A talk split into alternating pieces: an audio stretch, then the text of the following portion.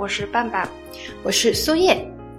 前一阵子，一首感觉身体被掏空的神曲在网上窜红，歌中唱到：“感觉身体被掏空，我累得像只狗，十八天没有卸妆，月抛戴了两年半，作息紊乱，我却越来越胖。”这画面是否似曾相识？歌词又是否戳中了你的痛点，唱出了你的心声？再来提最后一个问题：这个月你加班了吗？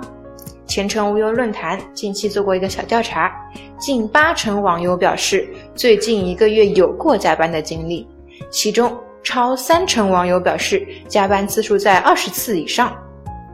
我们总结了六种常见的加班情况，来看看你是不是中枪了呀？最无辜的情况，被客户抓着不放。绝大多数客户的打开模式可能是这样的。你先做个方案出来吧，这方案十万火急，明天就得要啊！不行，这不是我要的结果，还得改，效果不够，再改，还是不行，改改改。当你听到客户说出以上任意一句话时，其实就等同听到了两个字：加班。更为头疼的是，如果客户的要求太过抽象，即使你为此加班熬夜，最终熬出来的方案可能还是会被客户否定掉。那花钱的既是老大，这句俗语深入人心。客户是甲方，而你作为为其服务的乙方，听取甲方的建议，满足甲方的要求，似乎是合情合理的。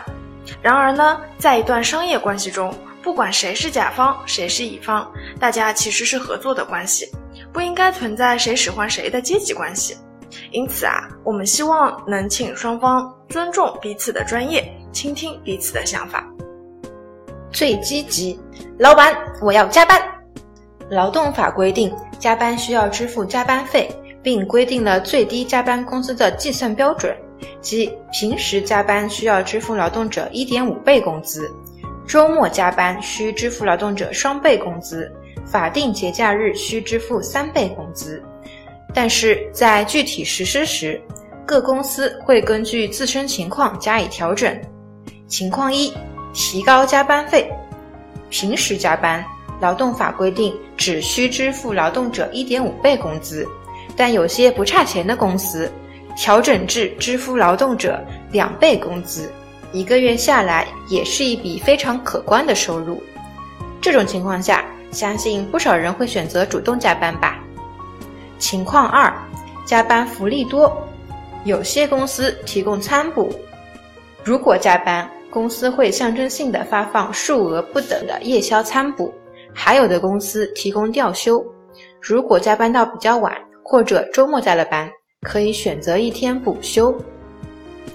公司以涨薪的方式引诱员工加班，以福利的形式变相鼓励加班。企业看起来很大方，实际上打着开源节流、节约人力的小算盘。你要知道。新雇一名员工的成本远远大于你的加班费，你更要明白，身体是革命的本钱，不要因为眼前的蝇头小利而长时间熬夜透支身体哦。最无奈的情况，随时 on call 等老板，这种情况用喜忧参半来形容是最为合适不过的。喜的是你深受老板的器重，但凡有点职场经验的人都应该能摸到这条规律。那些随时会被老板找到的人，肯定非比寻常。他们可能是老板信任的得意助手，也可能是其实力干将，被委以重任。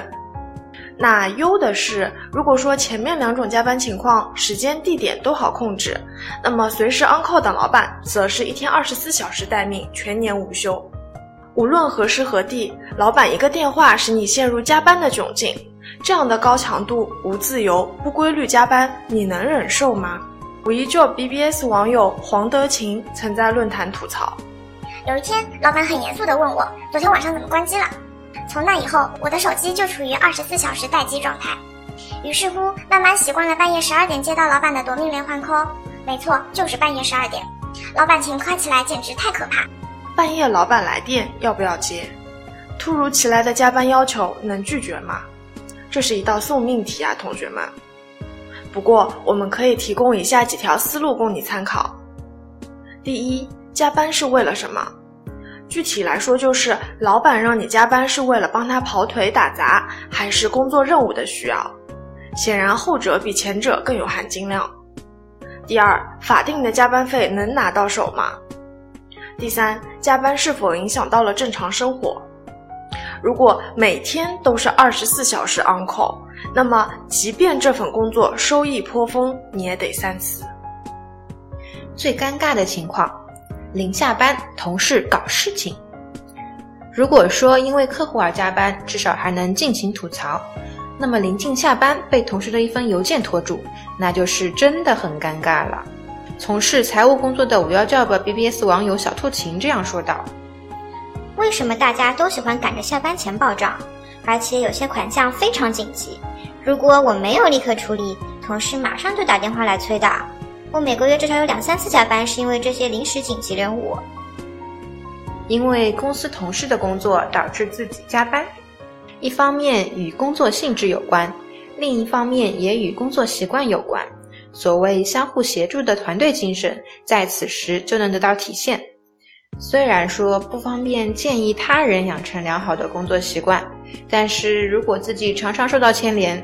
至少把需要与同事沟通、协作的复杂工作在上午就安排下去，不拖累他人加班。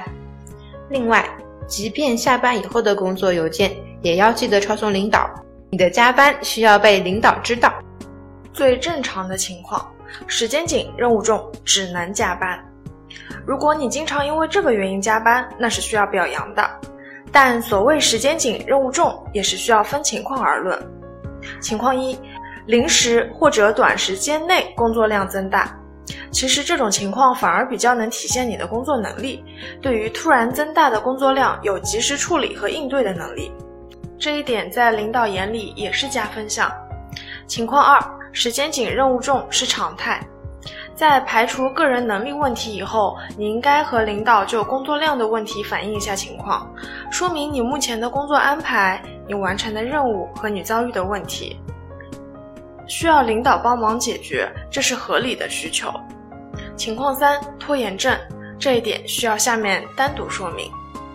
最活该的情况，拖延症，自找的。不瞒你说，主播我这会儿就在加班录这一段。作为拖延症的不良示范，对于下班前最后一小时的工作效率，总会让人感到非常满意。如果以走势图来展示一天内的工作效率。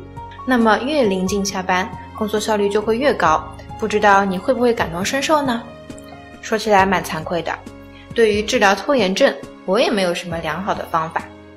听说拖延症最大的敌人是 deadline，不妨我们试试把 deadline 提前几天。说到底，拖延症还是工作习惯的问题，从心态和习惯两方面调整，会不会比较有效果呢？对抗拖延症，路漫漫，希望我们能共同改进。本期节目就到这里，有更多关于职场的困惑，欢迎到 bbs 点五一 job 点 com 寻求帮助。我是半半，我是苏叶，我们下期节目再见。